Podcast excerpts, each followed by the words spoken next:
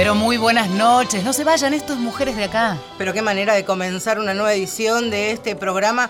Hasta la medianoche los vamos a estar acompañando.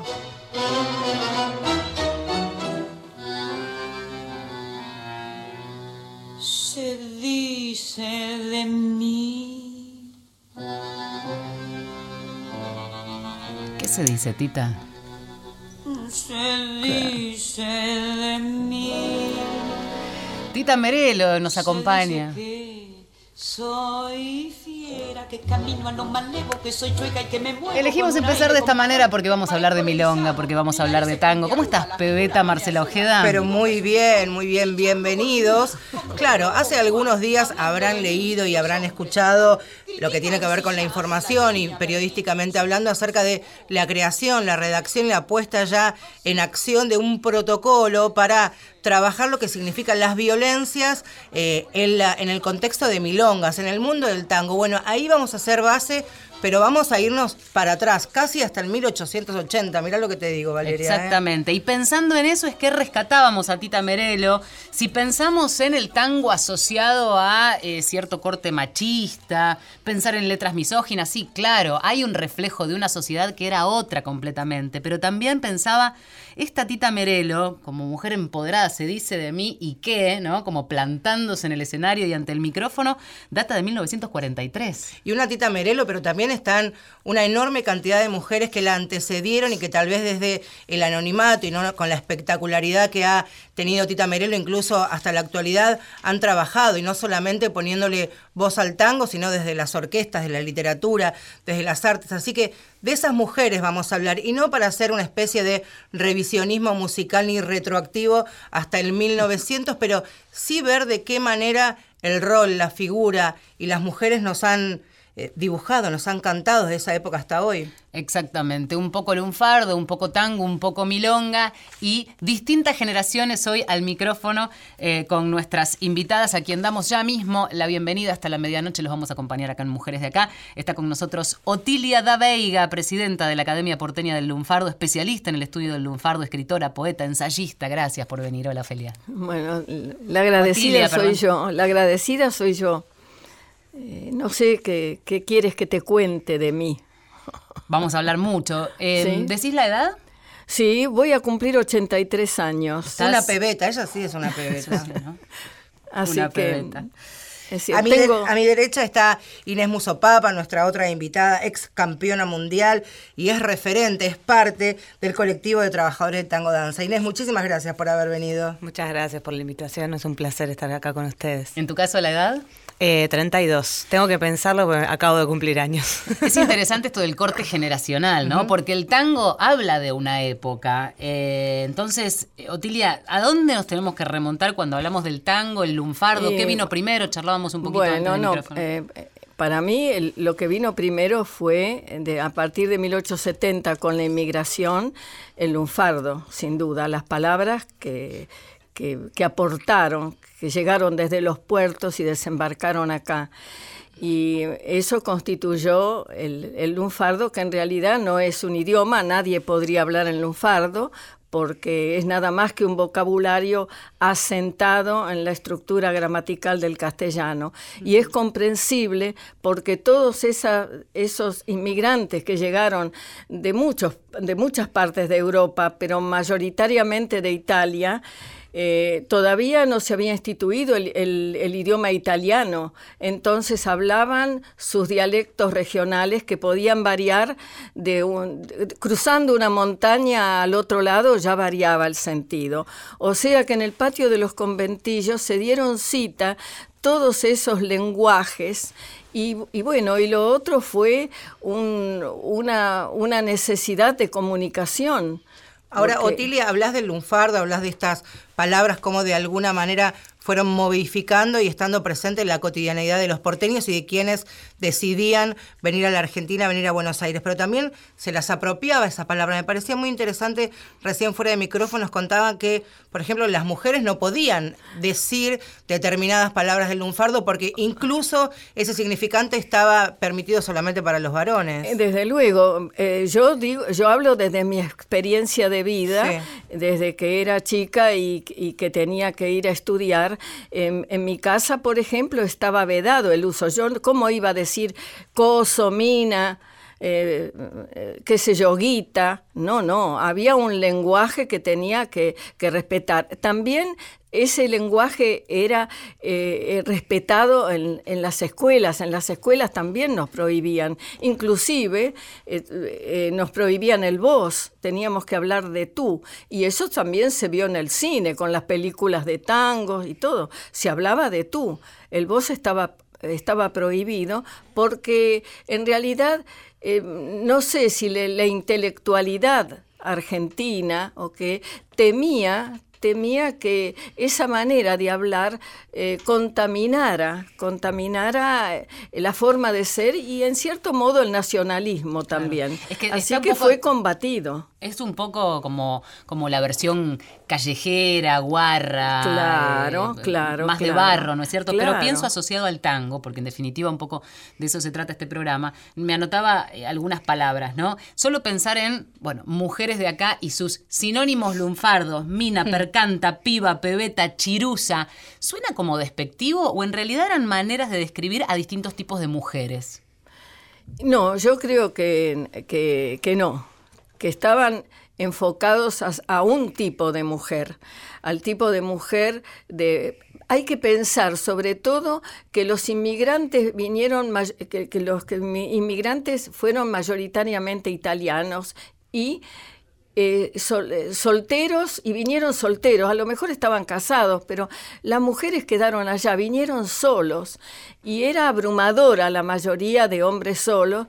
Y bueno, y también eh, este, la visita, desde luego, a los, a los, prostíbulos. Pero me refiero, ¿te casabas con una mina, con una percanta, con una piba, con una pebeta, no, con una chirusa? ¿O era no, otra calaña no, de mujer? Era otra, para mí era otra escala era otra escala, era la escala de la calle y del, y del prostíbulo. Imagino que no había esa misma escala con los varones. No, no, obviamente no. Eso, no, estoy hablando de un mundo de varones. Claro. Macho, compadrito, calavera, maleo, Claro, pero siempre así de grande. Claro. Claro. Estoy, Así de grande. claro. estoy hablando de un Claro, mundo de varones. Las mujeres, Otario. Claro. la- las mujeres estaban del otro lado de ese mostrador, digamos. ¿no? Exacto, exacto. Pensaba también en, en la espectacularidad que hoy vemos del tango, ¿no? Que por supuesto un arte que ha trascendido y aquí no doy ninguna eh, noticia, nada novedoso. El mundo, el tango está en cualquier rincón de nuestro mundo con el, el, tango, las milongas en la Argentina, ni que hablar en Buenos Aires, pero también trascendiendo fronteras. Pero hay algo que, que te quería preguntar y que esto sí o sí sigue sucediendo, que es el varón conduce y marca y la mujer sigue y se deja llevar, o eso también ha, ha variado, Inés? Mira, por suerte ah, está empezando a variar Ajá. muchísimo. Eh, empezó hace varios años, cuando yo empecé a bailar, empecé hace 19 años. Y mmm, en ese momento eh, ya eh, se veía, pero no era muy común verlos en las milongas tradicionales, ¿no? Como había ciertos espacios donde se podía hacer eso, que eran las milongas queer. Uh -huh. Y por suerte lo que empieza a pasar hoy es que todo el tango se ve atravesado por esa por esta nueva modalidad y no tiene que no está relacionado directamente con la sexualidad, ¿no? Como con la elección sexual. Eh, esto de que el hombre lleva y la mujer sigue, eh, quizás tiene que ver con, como, con la, la, norma como heterosexual. Y ahora eso no pasa, yo bailo con mis amigas uh -huh. y, no, y eso no, no, implica que a mí me gusten mis amigas, son mis amigas igual. ¿Y quién asume cada rol? ¿Se, se da de manera natural? Y por ahí yo tengo ganas de practicar el rol conductor, el rol de, de propositora, entonces bueno, eh, le digo, che, vamos a bailar y te, y te llevo para, para usarla, seguir usando el lenguaje que, que, usábamos antes. Ahora, siguiendo esa dinámica, es ese o esa que va a llevar el baile, que va sí. a marcar el paso. ¿Es la o el que invita? Porque hay como un juego de roles ahí que se establece eh, desde bueno, el principio, que es claro. el cabeceo, digamos. En realidad, eso es como que, eso es lo lindo que está pasando, que se está desarmando, se están empezando a desarmar todas esas estructuras. Entonces, por ejemplo, hay milongas que vos entrás y te dan un papelito con, donde dicen, acá no importa quién saca a bailar a quién. Eh, acá somos todas personas, no importa si bailás con una persona de tu mismo género, del otro género, o si te sacás a bailar vos o te sacan a bailar. Esta es una milonga que se maneja con estos códigos. Entonces ya partimos de otra, de otro... Sí, el, el punto de partida es otro. Claro. Y eso está pasando en un montón de milongas. Yo invito un montón a bailar, por ejemplo. Eh, antes no lo hacía tanto, no me animaba y además no veía bien. Después me operé y empecé a cabecear. Y- Tengo y- que confesar. Claro. ¿Y cómo reacciona? ¿Invitas a varones, mujeres de manera indistinta? Si invitas a varones, ¿cómo reacciona el varón? Yo invito más a varones porque el rol que desarrollé muchos más años es el rol de intérprete o de conducida. Entonces eh, me siento más segura En ese rol. en ese rol y me siento más segura también para, para invitar a alguien y, y sé que capaz no la va a pasar tan mal. En cambio, en el otro rol no estoy tan afianzada. Entonces, a veces saco a bailar, pero no saco a bailar gente que no conozco porque no quiero que la pase mal. ¿Y cómo reacciona el varón al que una chica lo invita a bailar? Si vos lo vas a invitar a la mesa, por ejemplo, y no lo cabeceás, tenés que, sa- tenés que tener mucha confianza con esa persona porque si no es como que puede, puede no gustarle. Pero yo no voy a buscarlos a la mesa, yo los miro y si me miran los cabeceo. Entonces les doy la opción. Y si quieren salir a bailar, salen. Y si no quieren salir, no salen. Entonces es como que más eh, está el juego del cabeceo, pero vale para todos, por igual.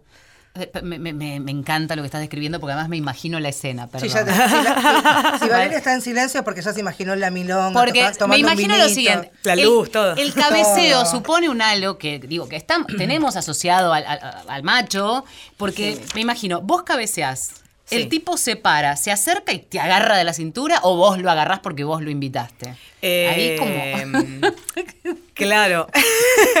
Está como un poco eh, fuera de época el tema de la cintura. Hay que decirlo.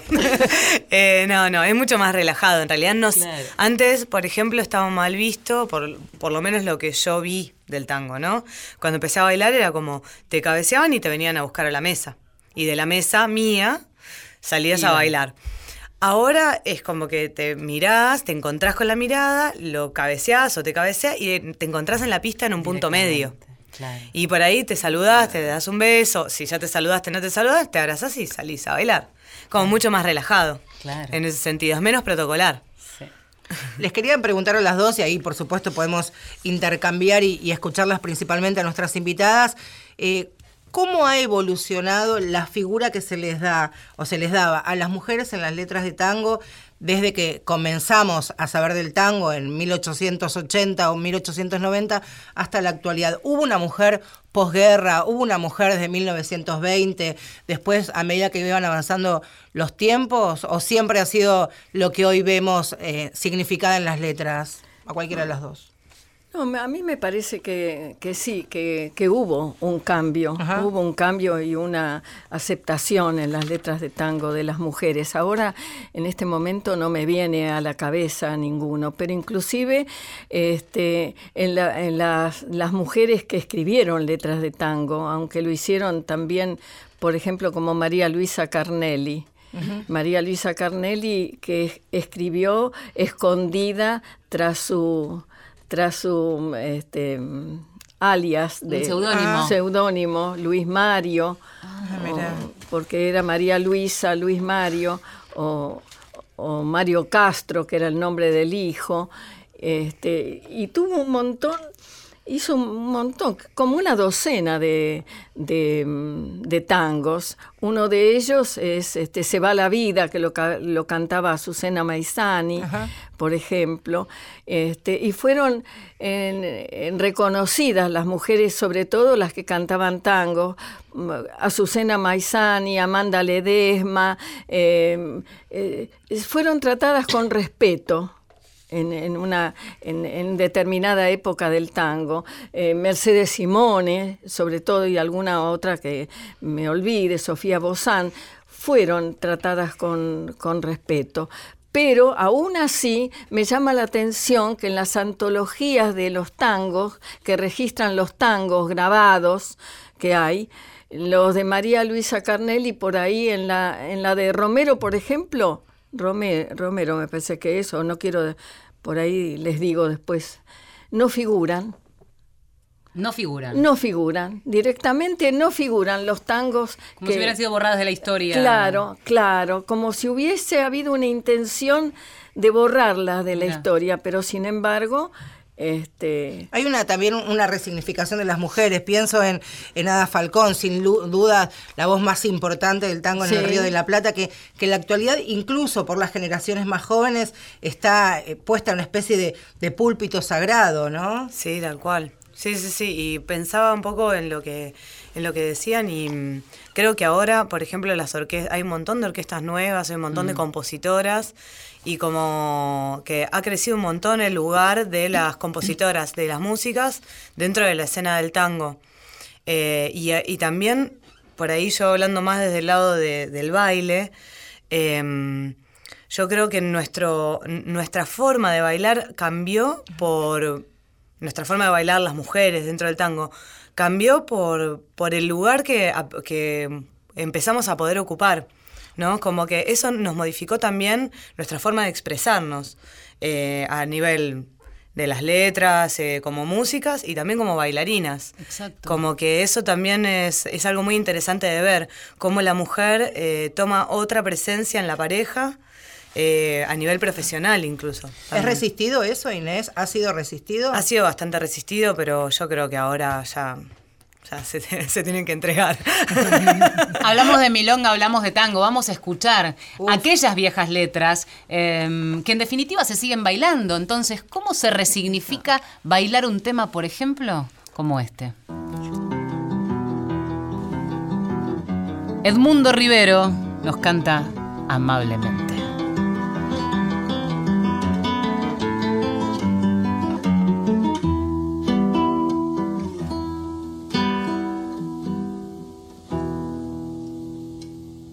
Encontró en el bulín y en otros brazos.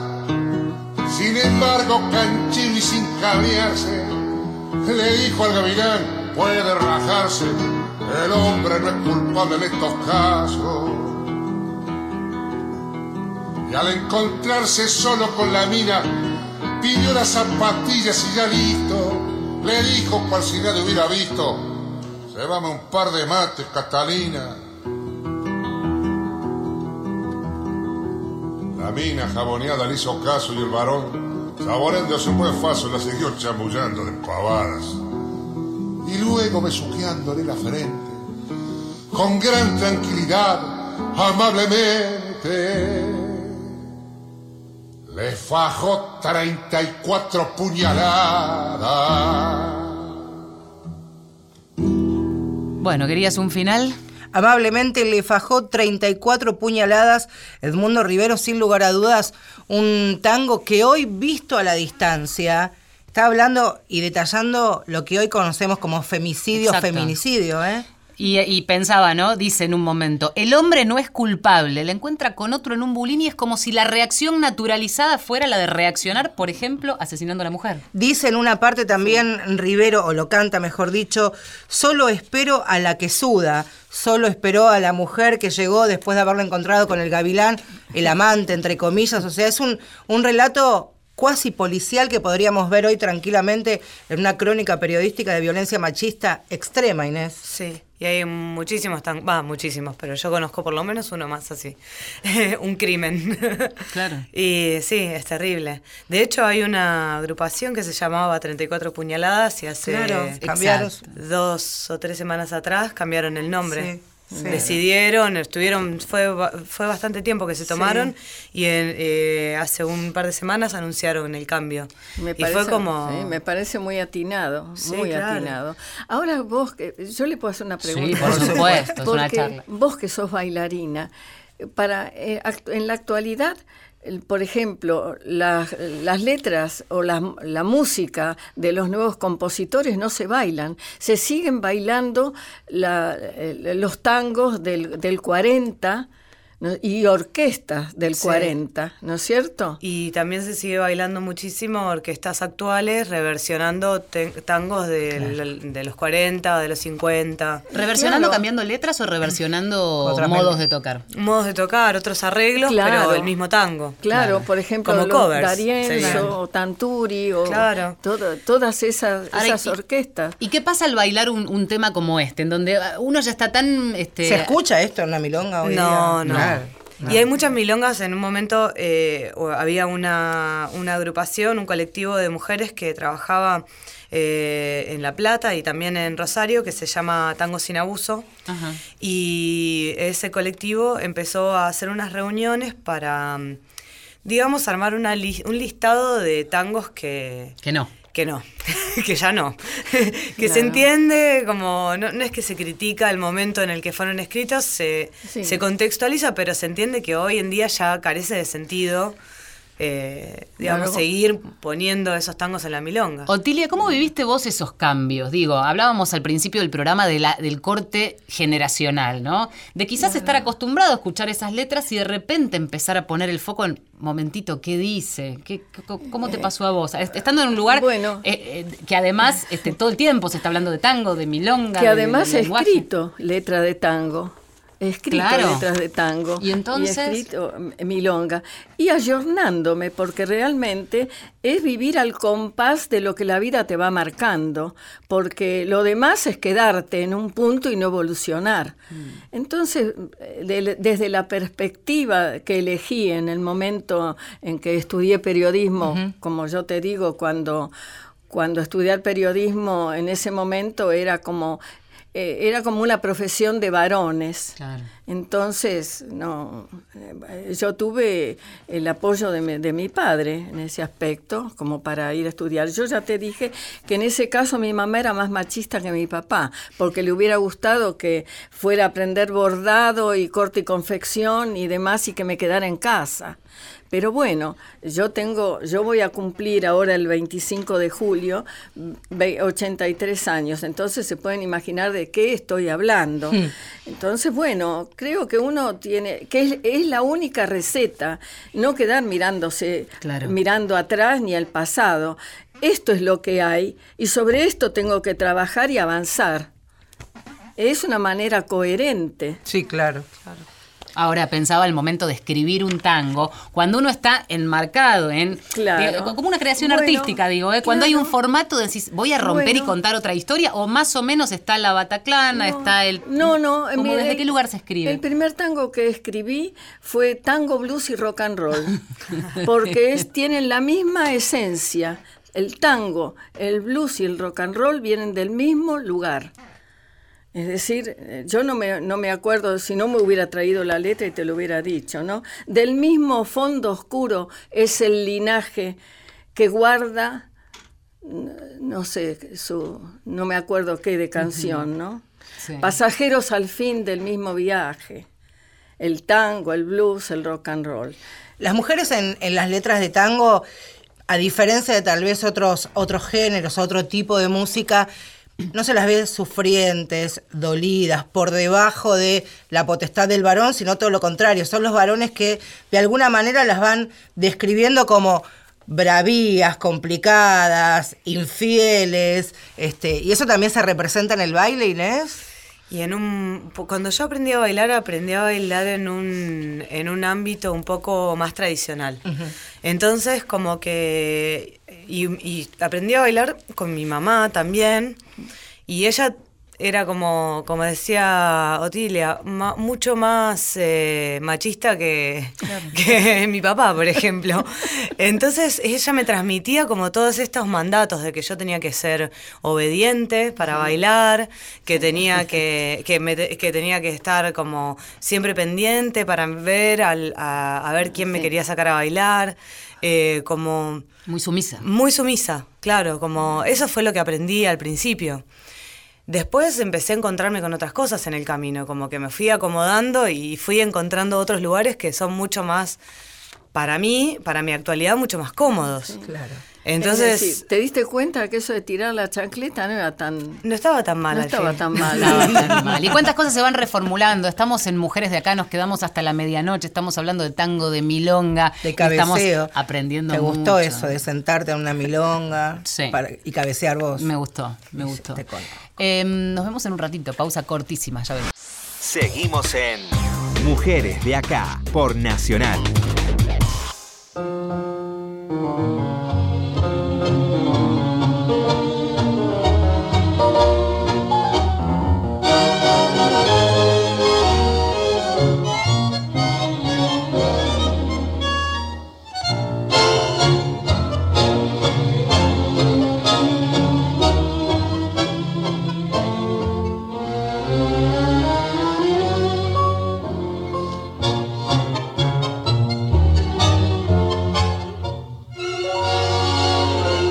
Qué cosas, hermano, que tiene la vida. Yo no la quería cuando la encontré. Hasta que una noche me dijo resuelta, ya estoy muy cansada de todo. Y se fue. Qué cosas, hermano, oh, que tiene la vida. Desde ese momento la empecé a querer. Cuántos sacrificios hice para olvidarla, en cuantos fandangos mi vida perdí. ¿Quién hubiera dicho que por su cariño diera tantos tumbos como los que di? He tirado la vida por los cafetines o para mostrarle a todos que ya la olvidé. Pero todo es grupo y al quedarme a solas he llorado hermano como una mujer.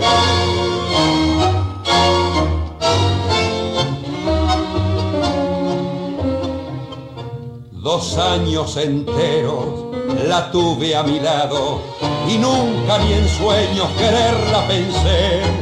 ¿Quién iba a decirme que loco yo un día la vida daría por verla otra vez? Qué cosas, hermano, oh, que tiene la vida si somos muy flojos entrando a querer.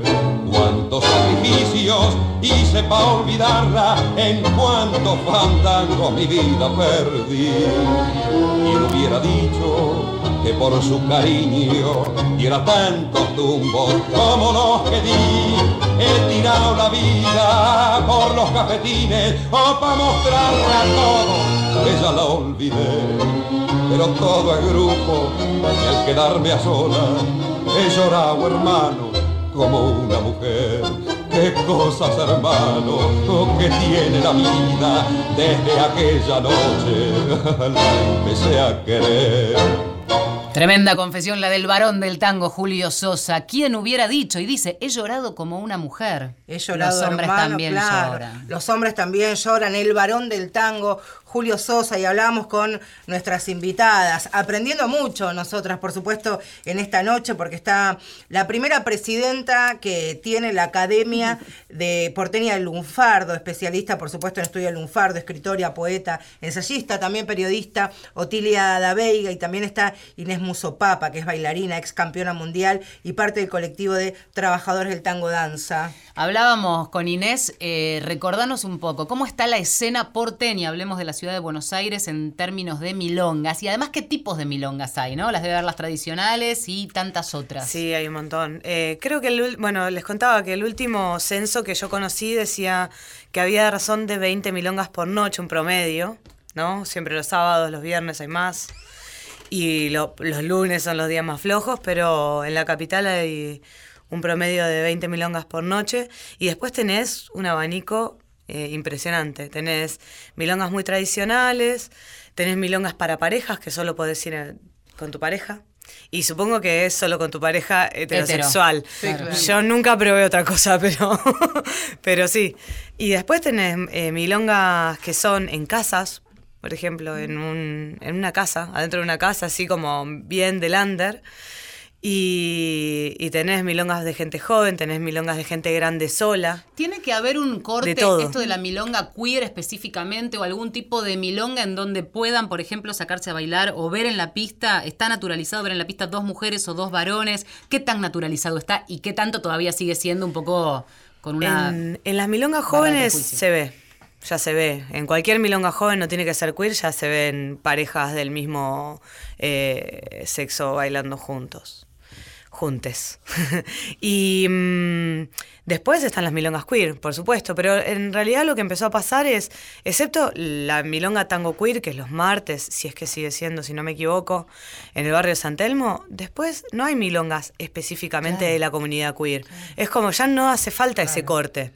Cuando yo empecé a bailar, sí, era necesario ese corte para que no hubiese conflicto, porque había eh, muchas veces los mismos organizadores, cuando salían eh, a bailar dos personas eh, del mismo género, lo que sucedía era que el organizador se metía en la pista con otra persona y los invitaba amablemente a bailar y entonces desarmaba esa pareja. ¿No? O sea, como el organizador... Ayer nomás, digo, hace 15 años atrás. 20, sí, claro, menos también. Menos, claro. Menos también. Y de hecho hay milongas todavía en que sucede eso, pero cada vez son menos.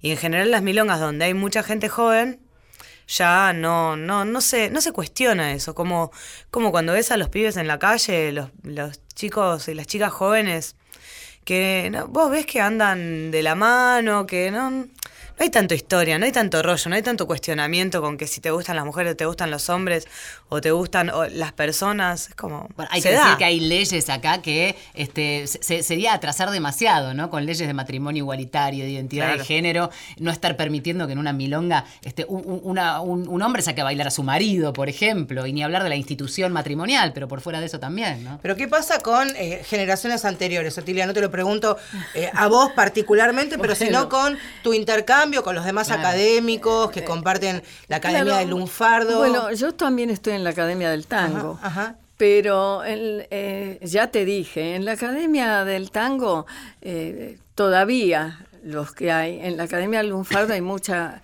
hay mucha integración de, de académicos jóvenes con otra postura. En la Academia del Tango todavía hay gente de cercana a mis años que, que no que no Resisten. coincide Claro. no coincide con estos avances, ¿no?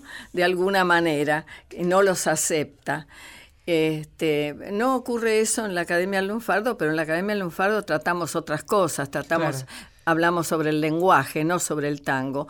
El tango también nos importa desde, desde que integró integró las palabras del lunfardo. El tango integró las palabras del lunfardo, nacieron juntos en el mismo caldo de cultivo y bueno, y, y trascendieron así y, Ahora, y evolucionaron como también. parte de la Academia del Tango también, ¿qué crees que se pone en juego en el momento en que les hace ruido, les tironea, resisten esta, este cambio cultural que ya está desde hace rato instalado socialmente con un tango que quizás no termina de ayornarse desde ese punto de vista? Claro, yo creo que... ¿Qué se pone en juego? es- eh, eh, no sé, no sé qué se pone en juego. En realidad, eh, pienso que, que hay una cerrazón mental para eso. Es como el temor a perder un, un cachito de territorio, Mm. se me ocurre. Y hay una esencia del tango machista también en un punto, como si se desnaturalizara, ¿no? O sea, hablas de tango, del macho, de esos roles y se Sí. les, se les este, resquebraja toda esa base, ¿o no? Sí, y, y tiene que ser así, seguramente es así, pero no, no se dejan de, de escuchar ni de tocar, inclusive se pasan en, la, en las emisoras radiales. ¿No es cierto? Se siguen pasando los tangos. Bueno, hay radios, hay radios Ciruja. exclusivamente de tango. ¿Eh? Hay radios exclusivas de, de Claro, música de sí. tango. y se sigue pasando todos esos. y, y bueno, y, y la apertura hacia los nuevos, hacia los nuevos este, compositores es retaseada. Mira. Es retaseada, yo veo en la en, Sí, claro.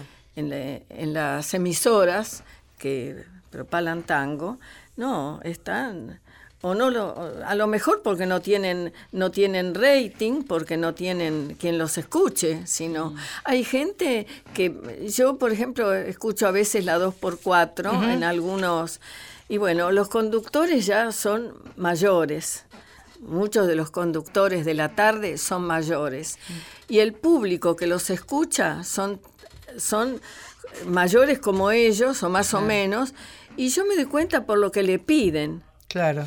¿no? Por lo que Claro. llaman por teléfono y le piden. Llaman por teléfono, no mandan WhatsApp. Te- Claro, llaman por teléfono. No mandan WhatsApp ni Twitter ni nada. Claro. Eh, Inés, te quería preguntar, nosotros para, para armar este programa hablamos mucho y escuchamos mucho a un compañero, colega que es periodista, bailarín también, Juan Pablo Guerri, que es Sí. docente. Y es muy interesante escuchar a Pablo porque desde nosotros, por lo menos yo personalmente tenía mucho prejuicio, mucho preconcepto, todo basado en, en la ignorancia que tiene que ver con los roles del hombre y la mujer en, en el tango. ¿Cuáles son algunos de los prejuicios que podemos ir desterrando esta, esta noche? Dejarlos hoy abajo la almohada. Eh, lo- los juegos de roles, digamos, eh, esto de el hombre tiene que cumplir determinado rol que es proponer o llevar y la mujer tiene que eh, interpretar o seguir, eso cada vez se está desmembrando más.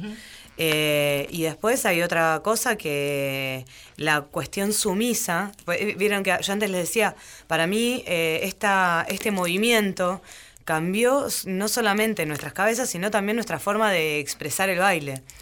Y, mm, y yo creo que, que eso también como que cambió mucho eh, la preponderancia del rol intérprete y por consecuencia, porque el rol intérprete fue siempre destinado a las mujeres, el, el rol de la mujer dentro del, del baile. Y mm, empezó a tomar como un poco más de, de, mm, de presencia dentro del- de la pareja.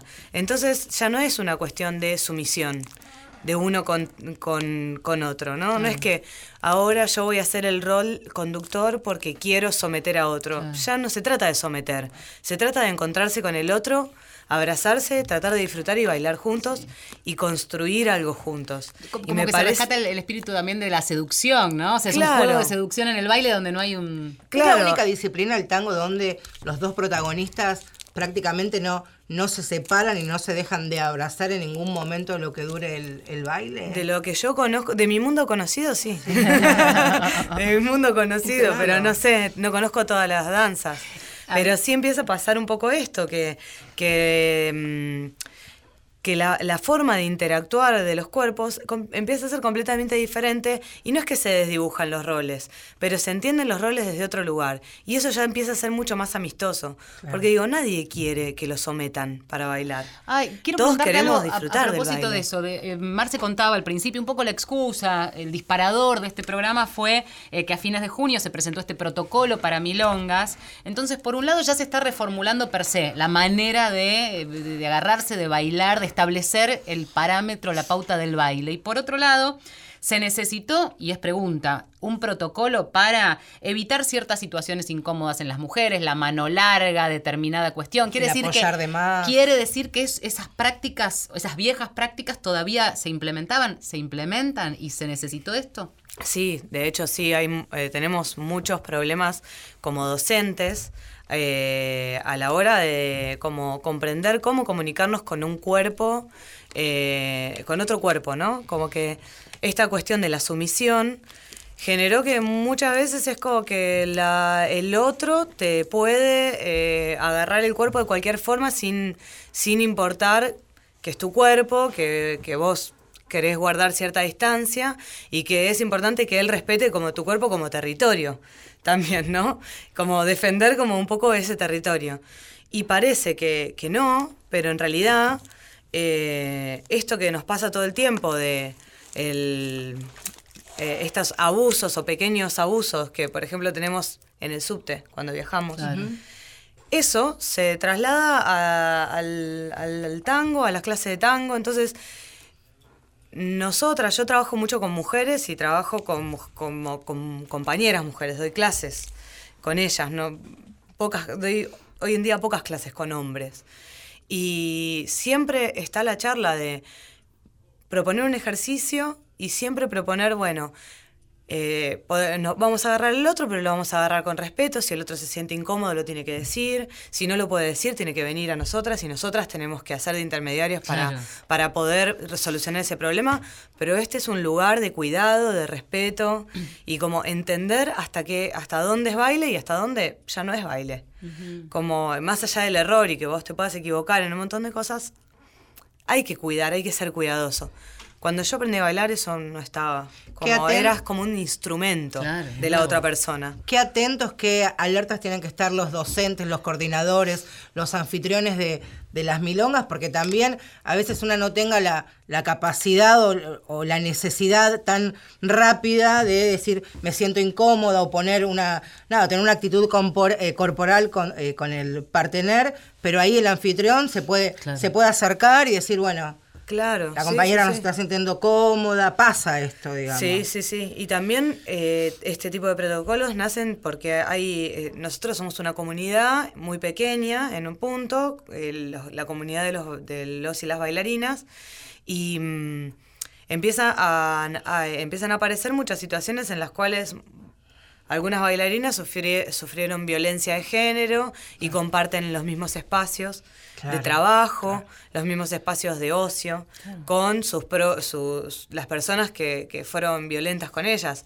Entonces, también en, esos, en, en, en ese contexto surgen este tipo de, de- de medidas o de protocolos, porque es importante empezar a a darle un marco a eso. No es solamente, bueno, la justicia ocupándose, sino también, bueno, cómo nosotros Cada nos espacio, cuidamos ir como... ocupando cada espacio. Claro, y cómo nos cuidamos como comunidad entre todos. Totalmente. Y todas. Estamos con Otilia, estamos con Inés compartiendo este tramo de- del final del día en Mujeres de Acá y hay otros nombres propios. Recién decíamos, vamos a rescatarlos, vamos a nombrarlas.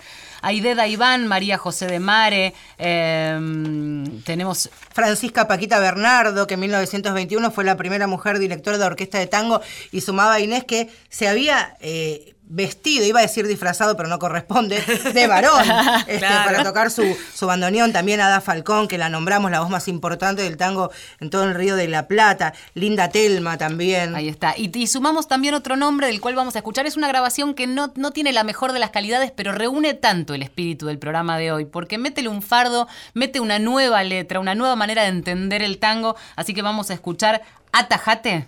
Martina Iñiguez. Martina Iníguez, otro nombre propio, y también Silvana Gregory. Eh, escucha, ¿eh? Escucha.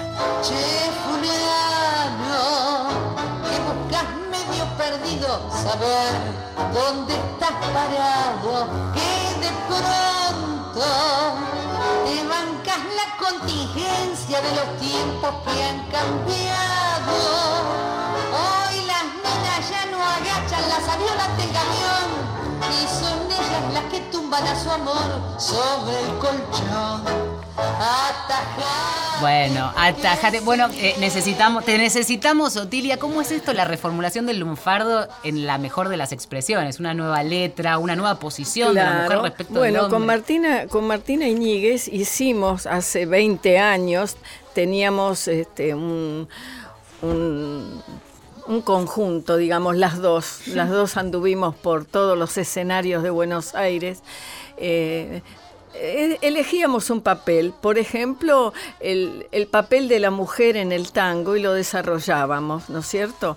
Y nos reíamos un poco de, de, por ejemplo, Milonguita, Milonguita que dejó el percal y se fue para el centro. ¿Y qué querían? Que se quedara con las chancletas y el percal. Y sí, la mina buscó otro, otro horizonte, otra cosa. Bueno, armábamos, lo hacíamos con sonetos. Es decir, hacíamos como un, como un intercambio, como una payada, digamos, de sonetos, y lo mechábamos con tangos. Y ese tango, Atajate, es uno de, creado por, por Martina Mira. y eh, realmente eh, dice a, lo- a los hombres, atajate porque venimos con todo ahora. Eh, era- Visionaria, ¿no? Qué lindo. O sea, lo, que está pasando hoy con el movimiento de mujeres en clave lunfardo. En clave lunfarda, sí, era un poco como para, para reírnos y la gente se divertía mucho, se divertía mucho. Y, este, y lo mechábamos con, con algunos versos. Yo me acuerdo un, verso de ella, que si querés te lo Sí. recito, un soneto, que, se llama, que le puso Rip de nombre. Riquezca te empache, ¿no? Más de, si me acuerdo todo, lo digo todo, si no hasta donde Hasta sea. donde Dale. Este, más de 30 años juntos, él marcaba el compás, mientras yo masticaba nada más que saliva, fumándose mi vida sin fe ni alternativa, porque para la fiaca nadie fue más tenaz. Pero la vida, Araca, girando a la deriva, decidió que la suerte me regalara un as, dejándome de pronto sin tanta comitiva.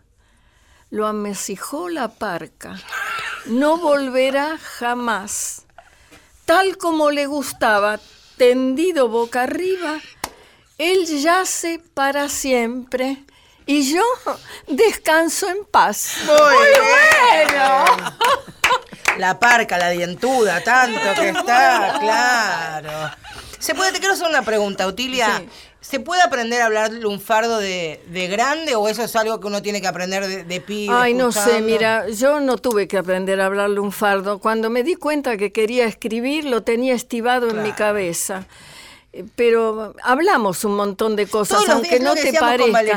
Mira, Todos los días utilizamos Vos palabras. decís, haceme, haceme un sándwich y ponemos una feta de fiambre. Sí. Y feta es lunfardo. ¿Feta es lunfardo? Claro, nadie dice poneme un- Una lonjita. Una lonja, claro, Mi una lonja. lonjita. Claro, Mirá. una lonjita, una lonja. Feta es- Nadie dice poneme una feta.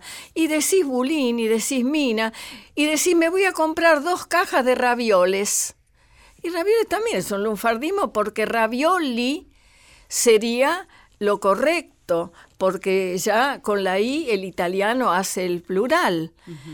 Y nosotros decimos, decimos, qué sé Surtir. yo, Surtir decías que también es Y lunfardo. bueno, curtir también. Ah, cur- curt- curtir, surtir, todas esas cosas. ¿Y las malas palabras también? Y las malas palabras son malas me- palabras Valeria, en me- no todos lados. barbaridad. No, las malas palabras eh, son malas palabras en todos lados. Acá hay una que los chicos se la dicen uno al otro como si fuera Boludo. eh, boludo, Claro. ¿viste? Eso es una cosa eh, totalmente común. Es como eh, si fuera el, el alias de cada uno. Todos, todos se llaman igual. Eh, pero después tenemos un montón de palabras que ni trucho, trucho, Mira. fato, eh, eh, qué sé yo, Guita, bulín, decimos un guita. bulín, el laburo, un laburo, este, qué pálida, cuando uno, uy, viste, uy, qué pálida. Eso es, eso es lunfardo. Hablamos, tenemos un montón de palabras que usamos en lunfardo habitualmente y que no sabemos. Y después, por ejemplo, ni hablar del dinero porque el, el lunfardo al dinero por lo general lo nombra en femenino, sacando los morlacos. Claro, y- guita, y- sí. billulla.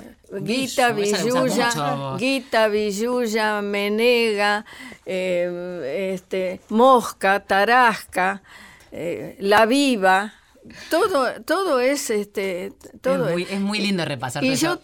Eh, ¿Qué decir? no, y yo tengo una milonga escrita que se llama La Menega, que ha sido incorporada al, al diccionario musical de la Academia Argentina de Letras y que tiene música, pero se murió el, el músico y nunca me dio la partitura. Ah, Bueno, la parca se lo llevó. Otil- Otilia, eh, eh, una cosa que quería también preguntarte sobre los minutos finales del, del programa. Sí. ¿Qué cantidad de, de mujeres y, y qué edades hoy integran eh, la, la academia? Digo del tango, me interesa porque también lo nombraste, pero del lunfardo del, del- del cual vos sos presidenta. Y bueno, en este momento ¿Hay y a partir, y a partir de, de mi presidencia eh, se ha aumentado en seis el número de mujeres que era de dos. O sea que ahora somos ocho las mujeres, no todas dedicadas al lunfardo, sino eh, porque eh, Govelo pensó la academia como un senado en el que estuvieran representados todas las, las partes del saber. Entonces, este, muchas tienen que ver con- el periodismo, como Irene Muchastegui, Claro. con, con otras con otros este, sectores del habla popular, de la música, o de, bueno, Interesante. o de otros... Hoy podemos, este programa se llama Mujeres de Acá. ¿Podemos Sí. despedirnos diciendo que somos percantas de acá o no? Y no, percantas, no. Decime un, Percanta- un- Pibas, no, pebeta. minas, somos- ¿Pebetas? Minas. No, tampoco somos pebetas, Valeria. Yo, yo soy una pebeta. Y bueno, somos minas. en Minas de acá. Hoy Minas ha perdido, Mina ha perdido esa connotación que tenía cuando el fiolo le explotaba y era una mina de oro para el, para el fiolo Ah, que le explotaba. Pero hoy ha perdido esa connotación. Minas de acá podemos Claro, y Hoy no percanta, porque percanta dice que viene del genovés, que como vinieron tantos solos, hombres solos, y cuando la prostituta se paseaba por la boca decía, ¿per cuánto? Ah, de ahí viene Percanta. Eh, Eso antes, de, decía Oscar Himshaw. antes de despedirnos. Inés, ¿estás, ¿estás preparando algo? ¿Te podemos ver en algún ¿Dónde te ya bailar? estamos? ¿Dónde te Voy a bailar mañana. Ah, bueno, Mañana jueves, dale, vamos a en pasarlo. el Marabú. Ay, qué lindo Eh, el Marabú. Voy a bailar eh, con orquesta en vivo, va a cantar Sandra Luna. Ah. ¿Viste? Voy a seguir con mi militancia de bailar. Contanos porque no lo dijiste al aire, lo de tu, lo Ah, de tu parámetro político de decisión. Eh, sí, que hace, un, hace ya un año empecé, encontré un compañero que me, me acompaña en esta, en esta lucha y estoy tratando de bailar todas composiciones del siglo XXI. Y bueno, y hombres, mujeres que cantan. Eso eh, va variando, pero voy a- estoy tratando de o bailar eh, composiciones del siglo XXI o, o- o orquestas eh, actuales reversionando. Entonces- Mañana, Mañana, en el Marabú. Sí, en el Barabú, a la medianoche. Medianoche. Ahí está. Bueno, y ahora nosotros estamos llegando a la medianoche, nosotras, en realidad, las pibas, las percantas, eh, llegando al final de un programa distinto que teníamos ganas de hacer. Y de aprender, por sobre todas las cosas, a las dos. Otilia e Inés, muchas gracias, Muchas gracias por haberse esto- hecho este no, ratito gracias y, a ustedes y por la visitarnos. Muchas placer, gracias. ¿eh? A nuestros ñericompas, está bien dicho. Nuestros gomías. Nos encontramos la semana que Ay, viene. En la operación técnica, Diego Rodríguez, en la producción Inés Gordon, en la coordinación de aire, Néstor Pichiborro. Y mi gomía, Valeria Sí. San Pedro. Y Marcela Ojeda. Lagrones. La pebeta. Hasta la semana que viene. Chao, descansen. Labramos camino espiritual con la tierra, la luna madre brillante de nuestra marea. Conectamos con ancestras, guían con el mar nuestras estrellas. Vibraciones de la diosa me dan respuestas. En galaxia siento el poder del centro. Medicina Pachamama te regala en cada aliento el cuerpo cuando me libero. Con mis hermanas vibro, rivalidad no quiero.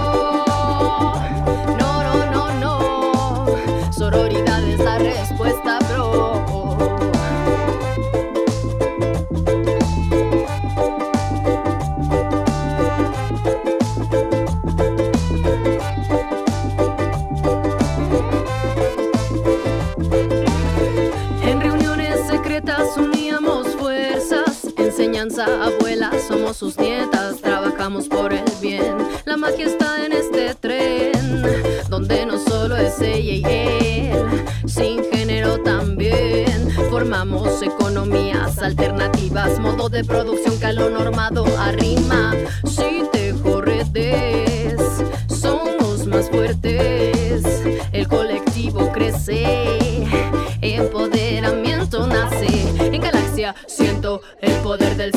Medicina Pachamama te regala en cada aliento el suspiro del cuerpo cuando me libero. Con mis hermanas vibro, rivalidad no quiero.